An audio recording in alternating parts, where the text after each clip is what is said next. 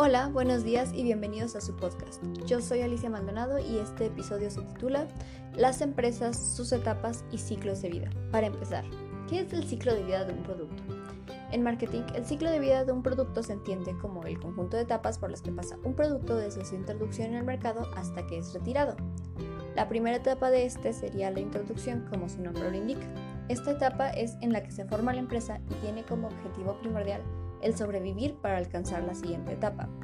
Lo ideal aquí es que se haya realizado un estudio de mercado previo para definir las probabilidades de éxito del negocio.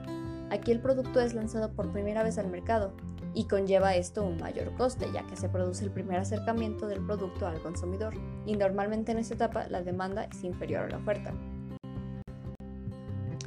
Es necesario enfocar el mayor porcentaje de la inversión en segmentar y prospectar clientes nuevos, el mercado natural no es suficiente ya que no es rentable a mediano plazo. Aquí el empresario debe definir cuál es su producto o servicio y cuál es el enfoque del proyecto para que si este no funciona se cambie.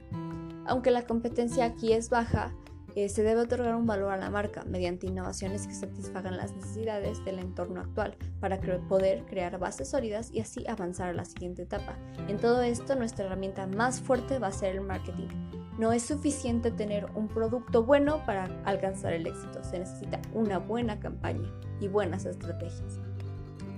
Continúa con esta la segunda etapa que es el crecimiento. Es en esta cuando la empresa ya es estable y sostenible.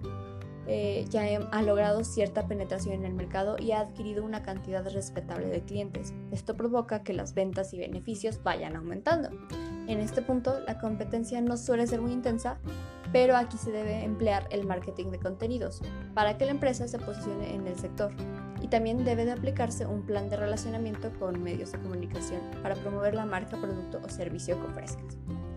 La inversión en publicidad debe ser continua, o sea, no la puedes detener. Una vez que empezaste con este proyecto, debes de continuarla y debes de hacerlo de manera inteligente. Además de que debes de generar actividades de promoción y apertura de canales de distribución para que se permita que la empresa crezca en tamaño.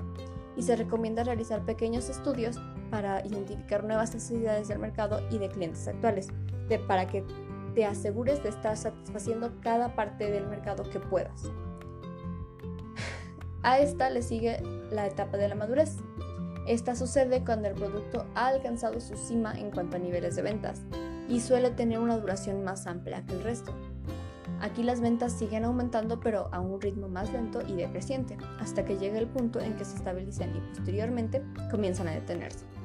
La competencia ya es considerable, así que es el momento de reorientar el negocio para adaptarse a nuevos tiempos o buscar nuevos mercados para consolidar un crecimiento mayor. La clave aquí es reconocer esta etapa y traducirla en estabilidad.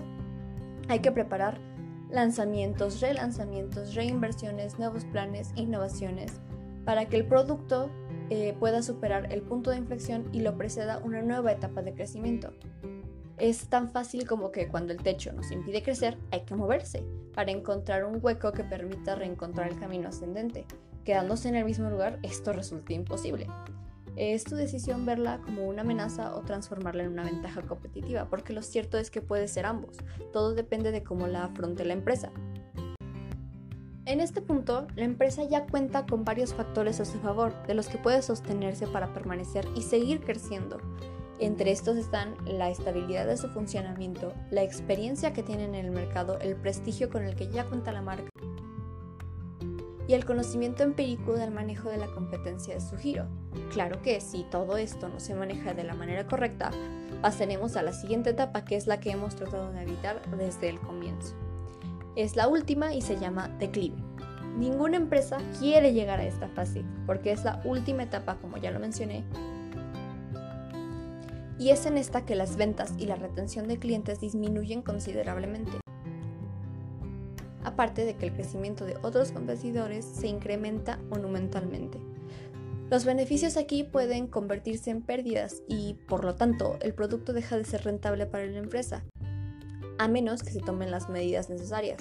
Aquí normalmente ya no vale la pena echarle muchas ganas al rescate del producto, pues el mercado da señales de que ya no es la mejor opción.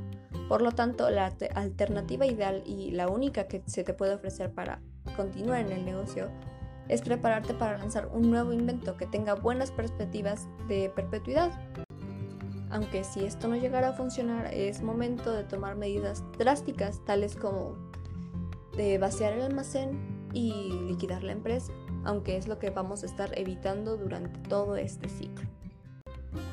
Bueno, espero que todo este pequeño fragmento de información les haya sido muy útil y que haya sido interesante a ustedes. Eh, muchas gracias por su atención y nos vemos.